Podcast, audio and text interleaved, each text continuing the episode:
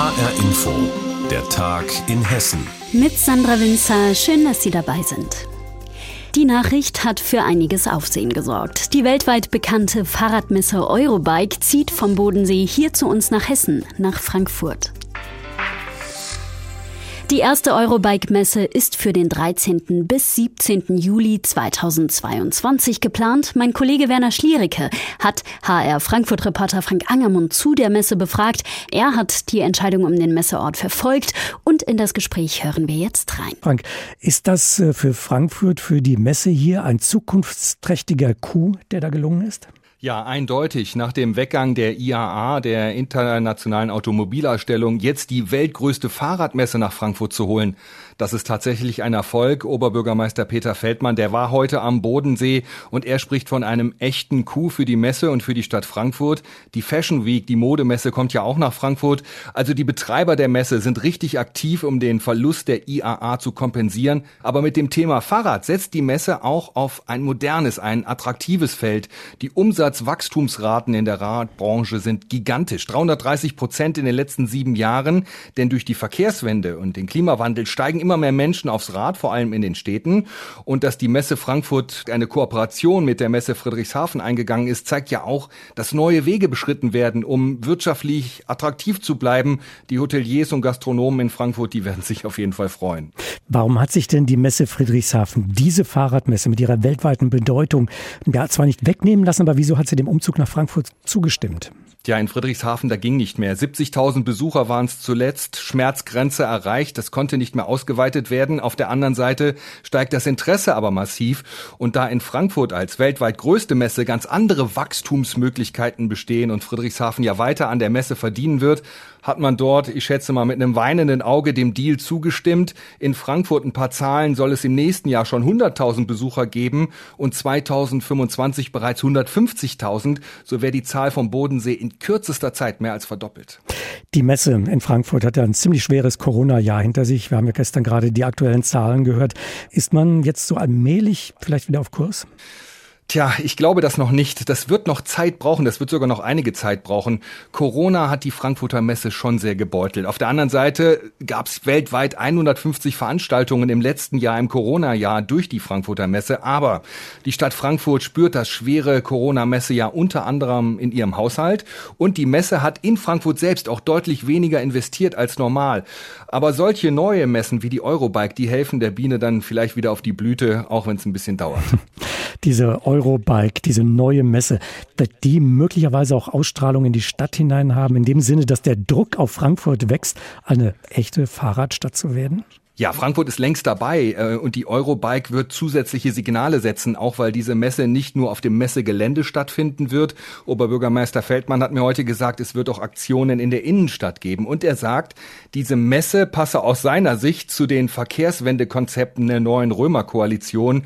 Denn äh, Grüne, SPD, FDP und Volt, die wollen ja hin zu mehr Rad und weniger Auto in der Stadt. Sagt Frank Angermund zur weltgrößten Fahrradmesse. Die Eurobike wird ab 2022 2021 nicht mehr am Bodensee stattfinden, sondern bei uns in Hessen in Frankfurt. Weil er rassistische Texte und Bilder geteilt haben soll und Waffen und Sprengstoff bei ihm zu Hause gefunden wurden, musste sich jetzt ein hessischer Polizist vor dem Amtsgericht Alsfeld verantworten. 46 Jahre ist er alt. Er wurde zu einer Bewährungsstrafe von einem Jahr und zwei Monaten verurteilt. Außerdem muss er 1500 Euro an den Anne-Frank-Verein in Frankfurt zahlen. Von den Vorwürfen der Volksverhetzung ist er freigesprochen worden. HR Alsfeld-Reporterin Petra Klostermann habe ich gefragt, wie der Richter das Urteil begründet hat. Der Richter sagte, für den Angeklagten spräche sein Geständnis, er sei nicht vorbestraft, er habe auch bei den Hausdurchsuchungen und vor Gericht gut kooperiert. Die Taten liegen ja außerdem schon drei Jahre zurück und er habe auch darauf verzichtet, die Waffen sich wieder aushändigen zu lassen. Aber ein Berufswaffenträger dürfe nicht so lax mit gesetzlichen Vorschriften umgehen. Ein Polizeibeamter habe einen massiven Vertrauensvorsprung, da müsse er gerade im Umgang mit Waffen ganz besonders vorsichtig sein. Was hat der Angeklagte denn selbst zu den Vorwürfen gesagt? Der Angeklagte hatte die Vorwürfe grundsätzlich eingeräumt, aber er beteuert, mit Nazis habe er nichts zu tun. Er habe keine rechte Gesinnung und schon als Grundschüler habe er historische Gegenstände gesammelt und vieles habe er dann eigentlich noch von seinen Großeltern bekommen. Waffen und Munition hätten ihm auch Kollegen manchmal geschenkt und die Chats, die hat er einfach als Dummheit bezeichnet. Petra, hängen diese Vorwürfe in irgendeiner Weise mit dem NSU 2.0-Skandal zusammen? Nein, ich glaube wohl eher nicht. Der hessische Innenminister Peter Beuth hat sogar davor gewarnt, diese Fälle mit den Drohbriefen an eine Frankfurter Rechtsanwältin vom August 2018 in Zusammenhang zu bringen. Der 37 Jahre alte Bruder des heute Angeklagten muss sich aber demnächst vor dem Amtsgericht Alsfeld verantworten, weil er ein Video mit Hitlerbildern an zehn Leute verschickt haben soll. Und auch er hatte Waffen in seiner Wohnung sagt Petra Klostermann zum Urteil in Alsfeld. Vor dem dortigen Amtsgericht musste sich jetzt ein Polizist verantworten, weil er unter anderem rassistische Bilder und Äußerungen in Chats geteilt hat. Die Corona-Zahlen sinken und fast scheint es, als hätten wir die Pandemie einigermaßen im Griff. Doch ganz so einfach ist es nicht. Am Horizont zieht die Delta-Variante auf. In Portugal und Großbritannien breitet sie sich aus. Portugal ist jetzt auch Virusvariantengebiet. Für alle, die dorthin wollen und auch wieder zurückkommen wollen, bedeutet das schärfere Kontrollen und 14 Tage Quarantäne. Auch hier am Frankfurter Flughafen ist das so. Was genau hier bei uns beachtet werden muss, darüber hat meine Kollegin Marion Kucheni mit HR Flughafenreporter Roman Warschauer gesprochen. Was muss man genau beachten bei der Rückreise aus Portugal? Naja, zunächst einmal dürfen eigentlich nur Deutsche oder Menschen, die eben hier dauerhaft leben, wieder zurückreisen ähm, nach Deutschland einreisen von Portugal aus, nur die dürfen von den Airlines mitgenommen werden. Und vor allem braucht man einen negativen Corona-Test, bevor man überhaupt an Bord gelassen wird. Also den sollte, um den sollte man sich rechtzeitig kümmern, wo man den dann zum Beispiel am Urlaubsort in Portugal bekommt. Und man muss sich auch online registrieren und zwar auf einreiseanmeldung.de. Da muss man nochmal seine Daten hinterlegen und diese Daten werden dann weitergegeben an die Gesundheitsämter vor Ort, an seinem Heimatort, damit dann eben diese 14-tägige Quarantäne auch den Behörden bekannt ist und dass sie dann quasi auch durchgesetzt werden kann. Also daran muss man im Vorfeld auf jeden Fall schon mal denken. Das muss man organisieren. Was passiert dann konkret am Flughafen? Also wenn man dann äh, in Deutschland gelandet ist, ähm, dann kontrolliert die Bundespolizei bei diesen Rückkehrern aus äh, ähm, Virusvariantengebieten ziemlich genau und ziemlich streng. Das heißt, da werden wirklich alle äh, Flüge kontrolliert. Jetzt ist so ein Flug aus Portugal ja ein Schengen-Flug. Da gibt's jetzt normalerweise gar keine Grenzkontrolle, keine Passkontrolle. Also, also macht man das dann entweder direkt direkt äh, an Bord des Flugzeugs kontrolliert, ob da nur Leute drin sitzen, die wirklich mitfliegen dürfen, dass die auch alles dabei haben. Und dann ist man am Flughafen und dann muss man sich tatsächlich direkt und ohne Umwege in die eigene Quarantäne begeben. Reiserückkehrer aus dem Virusvariantengebiet Portugal müssen ab heute 14 Tage in Quarantäne. Informationen zu den Infos, wie das Ganze auch hier am Frankfurter Flughafen abläuft, waren das von Roman Warschauer. Vielen Dank. In Kaufhäusern und Geschäften herrscht derweil nach dem Lockdown wieder reges Treiben. Auch in Hessen läuft der Einzelhandel an.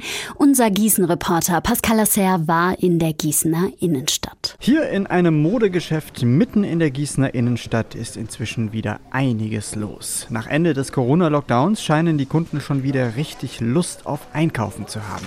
Dennis Eberl, der Geschäftsführer hier, sagt, das gelte besonders seit die Gastronomie offen habe. Das ist ein Magnet, wenn die Leute sich wieder in die Kaffees setzen dürfen, ihren Kaffee trinken, sehen unsere schöne Schaufensterfront und sagen dann, oh Mensch, guck mal da drüben, wir trinken jetzt aus und dann gehen wir nochmal shoppen. Doch so ganz wie vor der Pandemie ist es auch hier nicht, sagt Geschäftsführer Dennis Eberl. Dieser typische Bummler, der in den Selders Weg kommt, ein bisschen flanieren geht, sich mal eine Tasse Kaffee holt und dann spontan entscheidet, komm, ich nehme mal ein Poloshirt oder eine Hose, der ist aktuell noch nicht so vertreten. Diese Beobachtung machen auch die anderen Geschäfte in der Gießener Innenstadt. Die Hauseigentümer in der Fußgängerzone hier haben sich zusammengeschlossen zum Business Improvement District, kurz BID Seltersweg.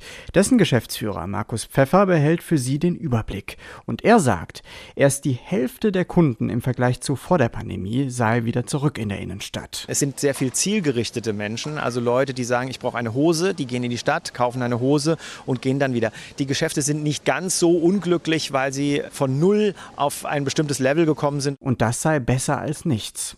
Das Problem für den Einzelhandel, die Pandemie ist noch nicht vorbei. Es gelten nach wie vor Beschränkungen. Beispielsweise sind bei Konzerten unter freiem Himmel maximal 500 Zuschauer plus Geimpfte und Genesene erlaubt. Das sei nicht kontrollierbar und Großveranstaltungen in der Innenstadt kämen deshalb nicht in Frage, sagt BID-Geschäftsführer Markus Pfeffer. Ich glaube, es ist auch nicht das ideale Signal, jetzt in der Fußgängerzone plötzlich irgendwelche Bands spielen zu lassen oder Biergärten aufzubauen. Momentan halte ich das auch in Bezug auf die Delta-Variante noch viel zu früh. Die Einzelhändler im Gießener Seltersweg haben dennoch Pläne. Im Juli stellen sie einen großen weißen Würfel auf, in dem ein Fotograf Fotos macht. Ein Kunstprojekt. Der Würfel ist schon durch die ganze Welt gereist. Zum Beispiel stand er im Zentrum von New York. Außerdem hoffen die Einzelhändler auf vier verkaufsoffene Sonntage in diesem Jahr, um etwas gegen den Onlinehandel zu unternehmen. Ob das reicht, wird sich wohl erst in den kommenden Monaten zeigen. Es wird wieder durch die Geschäfte getingelt. Noch zögerlich, aber immerhin. Pascal Lasser war das aus der Gießener Innenstadt.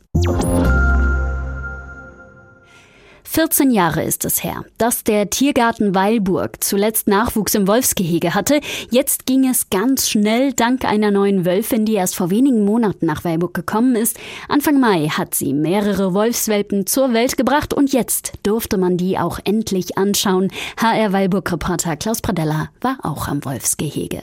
Ihr seht auch, dass die Junge hat, ne? An den Zitzen unten am Bauch ja. sieht man das ganz deutlich, ja. Sie traut sich jetzt gerade ja. nicht. Die Schüler der Klasse 8b der Wetzlarer August-Bebel-Schule gehörten heute Vormittag mit Lehrerin Janine Kluge zu den ersten, die Wölfin Akira mit ihren sechs kleinen Jungen im Gehege herumtollen sahen. Direkt hinter ein paar Baumstümpfen lugten die Welpen hervor. In den letzten Wochen hatte die Wolfsmama noch sehr darauf geachtet, dass der Nachwuchs im Bau bleibt. Jetzt aber, weiß Tierpfleger Jörg Schmidt, gibt es kein Halten mehr. Jetzt mit sieben Wochen sieht man sie, jetzt sind sie schon aktiv. Sie erkunden jetzt das Gehege, sie sind mal länger unterwegs, sie liegen auch mal und schlafen auch mal in der Sonne draußen. Also da hat man auch schon mal eine Möglichkeit, sie zu sehen aber trotzdem muss man halt Zeit haben. Gell? Also es ist nicht so, dass man garantieren kann, dass man die kleine Wölfe gerade sieht. Die Schülergruppen heute Vormittag hatten aber Glück, dass sie die kleinen Wölfe hinter dem Zaun erspähen konnten, denn der Tierpfleger lockte Wölfin Akira mit einem Eimer voll mit dicken Fleischstücken an. Die Mutter muss sie nach wie vor füttern. Das säugt sie auch noch, aber das wird mit der Milch halt immer ein bisschen weniger. Das reicht halt nicht und deswegen gibt es festes Futter. Am Anfang war das so, dass die das rauswirkt, erbricht.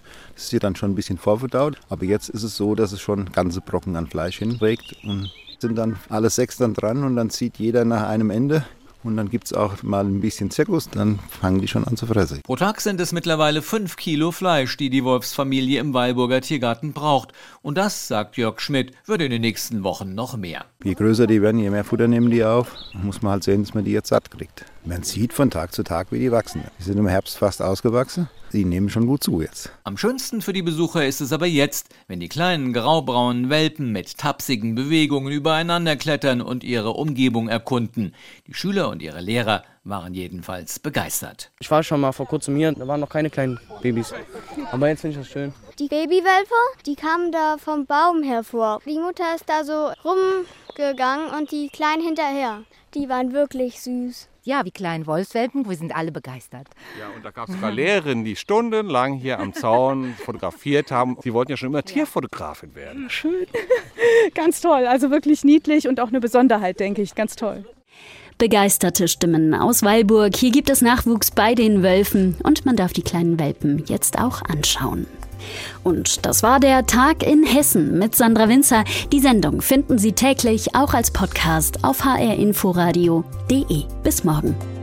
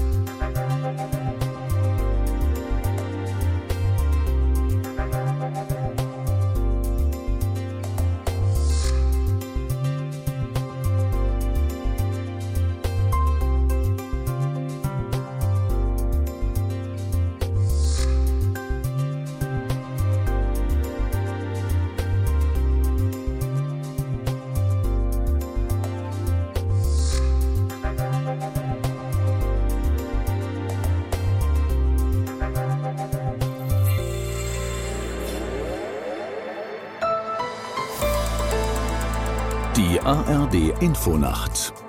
Nachrichten